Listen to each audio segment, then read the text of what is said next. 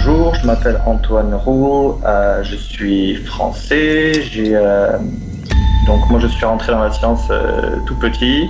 J'ai toujours été passionné par la science. J'ai, fait mes classes en France, mon université en France, et ensuite j'ai toujours en biologie et toujours étant vraiment uniquement intéressé par la, science de la vie.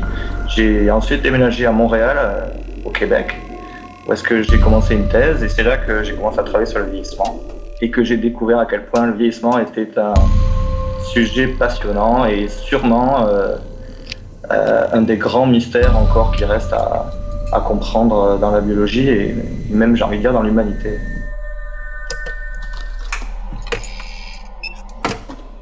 Donc j'ai commencé mes, recherches euh, à Montréal, à l'université de Montréal, avec trois différents professeurs et j'ai j'ai travaillé donc sur le, vieillissement de la levure, donc un, champignon euh, d'une seule cellule, tout petit, microscopique, et j'ai travaillé sur euh, la manière dont en fait ces, organismes, euh, ces, cellules, ces, unicellulaires, en, peuvent résister au temps, tout simplement, combien de temps ils peuvent survivre, et la manière dont le glucose et notamment pouvait réguler cette longévité.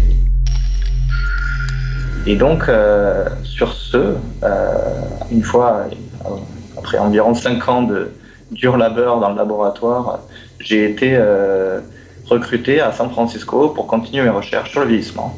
Et donc, j'ai commencé à travailler il y a environ cinq ans à San Francisco, l'université UCSF, qui veut dire University of California, San Francisco, qui est une des grandes universités de recherche médicale.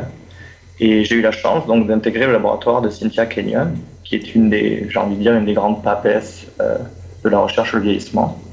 Donc, euh, euh, Cynthia, en fait, a été une des pionnières qui, il y a environ 25 ans, 30 ans, a, a commencé ses études et a décidé d'étudier le vieillissement, donc la longévité. Et à l'époque, personne ne s'intéressait au vieillissement. C'était vraiment pas quelque chose qui était considéré comme, euh, comme intéressant. Parce que les chercheurs, les scientifiques croyaient que c'était juste la destinée, qu'il n'y avait absolument rien qu'on pouvait faire pour, euh, pour le réguler, et donc euh, qu'il n'y avait pas vraiment de fonction cellulaire qui régulait le vieillissement. Et en fait, Cynthia, donc, elle a travaillé avec ce petit verre, un verre qui s'appelle Ceonorabetis elegans, qui fait juste un millimètre de long, qui vit dans la terre et qui est extrêmement pratique pour nous, les scientifiques, puisqu'il est transparent et il a une très courte durée de vie.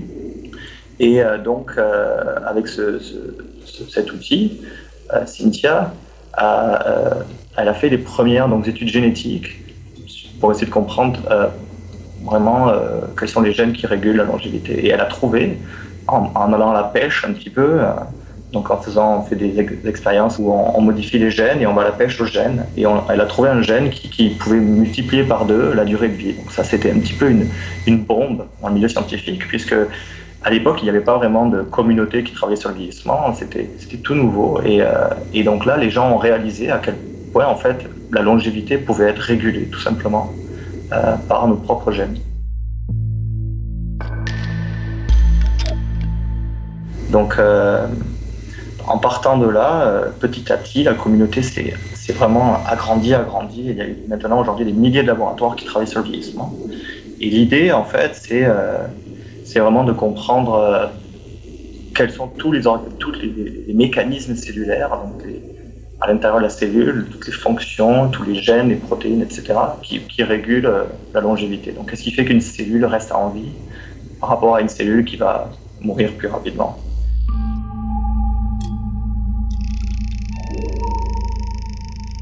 Donc, euh, donc Cynthia, la découverte qu'elle a faite, le gène qu'elle a trouvé, euh, qui permettait à ces petits vers de vivre si longtemps, c'était un gène en fait qui était impliqué dans euh, l'insuline. Donc l'insuline, c'est une hormone que, hormone que tous les mammifères ont, et même la, plupart des vertébrés et même des invertébrés, qui, qui régule en fait la, la, manière dont les cellules utilisent le glucose, c'est-à-dire euh, le sucre en fait.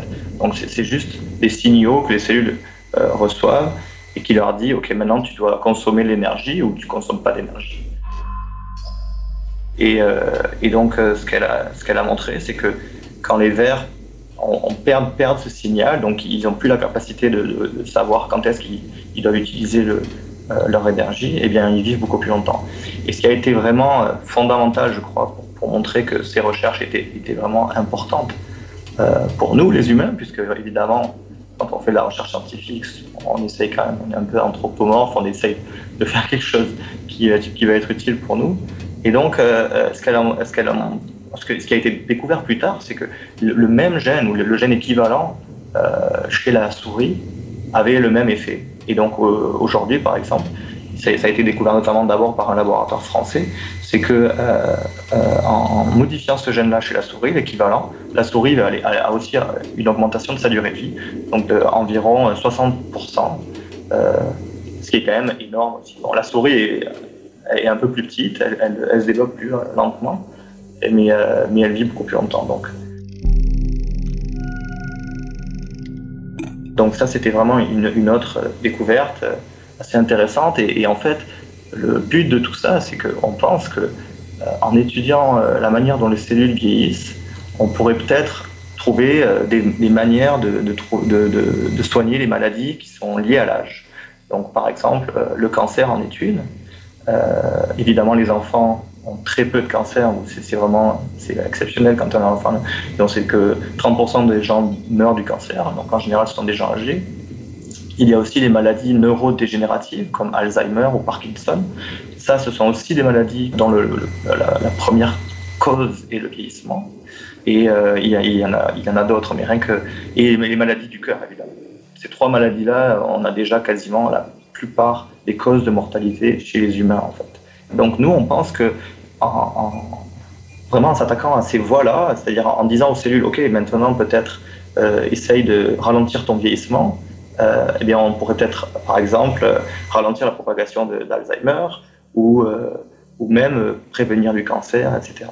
Donc, c'est aujourd'hui une, une voie d'étude qui est en pleine explosion et on est à deux doigts d'avoir les premières applications dans, dans, la médecine, les premières euh, drogues, en fait, les premiers médicaments qui, qui, sont donc, qui découlent de ces recherches qui ont, qui ont commencé à 30 ans.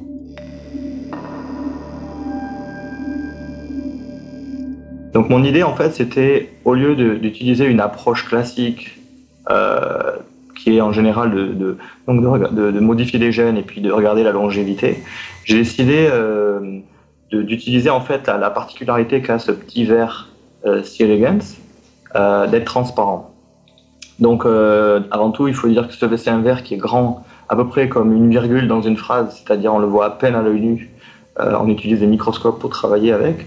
Et, le fait qu'il soit transparent, ça apporte vraiment un avantage incroyable, c'est qu'on peut regarder ce qui se passe à l'intérieur de lui euh, pendant qu'il vit et pendant qu'il vieillit. Donc ce que j'ai fait, c'est que j'ai vraiment j'ai passé des mois et des mois à regarder toutes sortes de, mécanismes ou de différentes euh, choses qui se passaient dans les, cellules du verre, notamment dans le muscle. Et, j'ai regardé la façon dont, dont il vieillissait, tout simplement. Et j'ai trouvé euh, que, ben, que les, enfin j'ai prouvé ou j'ai confirmé qu'il y a plein de, y a plein d'aspects qui changent avec le vieillissement, euh, des aspects au niveau moléculaire. Donc j'ai vu que euh, donc les cellules avaient, avaient donc montré des, signes de modification au, cours de l'âge, donc ce que j'appelle des marqueurs de vieillissement. Et, et, donc par exemple les cellules de muscles, on va avoir les mitochondries donc qui sont c'est à l'intérieur de la cellule ces usines à énergie un petit peu euh, qui changent, elles changent de forme. Donc j'ai étudié ça comme marqueur de vieillissement. J'ai aussi étudié les, donc les protéines qui agrègent euh, et j'ai étudié euh, aussi des, changements de comportement. Donc elles sont moins résistantes à certains stress. En fait, c'est tout ce qui se passe un peu qui fait que qui définit un peu qu'un verre est vieux. Et donc, une fois que j'avais cette liste de marqueurs de vieillissement, euh, j'ai fait une découverte assez intéressante, c'est que j'ai découvert que même les larves pouvaient vieillir. Donc euh, la larve, en fait, c'est l'adolescent, le, ver adolescent ou le ver enfant, en quelque sorte. C'est un, ver qui est encore plus petit qu'un ver adulte et qui n'a pas terminé sa croissance. Et, ces vers-là, euh, dans un certain cas très particulier, ils peuvent vieillir.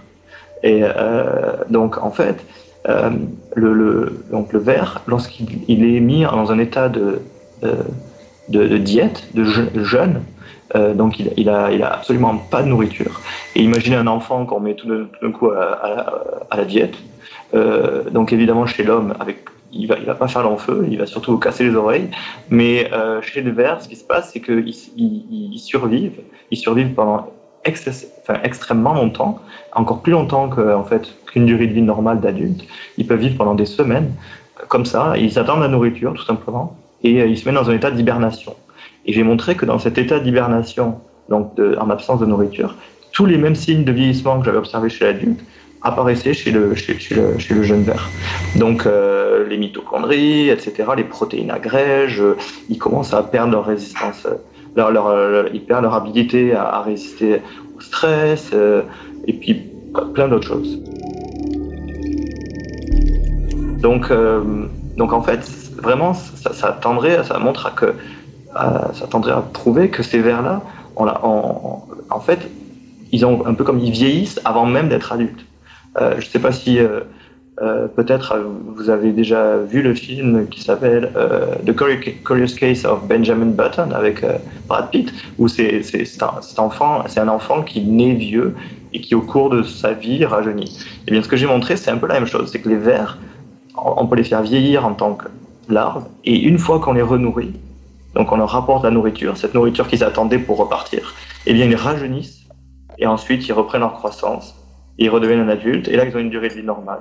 Ils sont, ce sont des adultes presque normaux. Ils ont quand même quelques séquelles, c'est-à-dire qu'ils vont pondre moins de deux, mais, euh, mais euh, ils ont une vie normale, ils sont à peu près normales. Donc, euh, donc ça, c'est vraiment un peu un dogme que, que, je brise, puisque je montre que au cours d'une même vie, on peut avoir deux cycles de vieillissement, et notamment avoir un cycle de rajeunissement entre les deux. Et donc, euh, ce que, j'étudie en ce moment, c'est j'essaie de comprendre quels sont les gènes qui sont impliqués et qui sont requis pour que les, les vers qui, ont donc vieilli enfant aient la capacité de rajeunir pour redevenir adultes en fait. Et donc, euh, donc c'est ce que je fais en ce moment. Alors, j'ai, fait là, j'ai repris des études classiques de génétique, et donc j'ai étudié différents, on appelle des mutants, c'est-à-dire des vers pour qui on a enlevé certains gènes, et j'ai trouvé quels étaient les gènes qui étaient impliqués, notamment certains, parce qu'il y a certainement une, grande liste, et j'en ai trouvé certains qui sont, qui sont nécessaires pour que ces petits vers rajeunissent. Donc, euh, donc en fait, c'est un sujet, je crois, qui est, qui est vraiment important aujourd'hui, et euh, en fait, la grande question, la question à, un million, c'est est-ce que, est-ce que ces mécanismes donc, que le verre aurait pour, pour contrôler son vieillissement et notamment pour faire marche arrière, est-ce que ces mécanismes-là existent chez l'humain?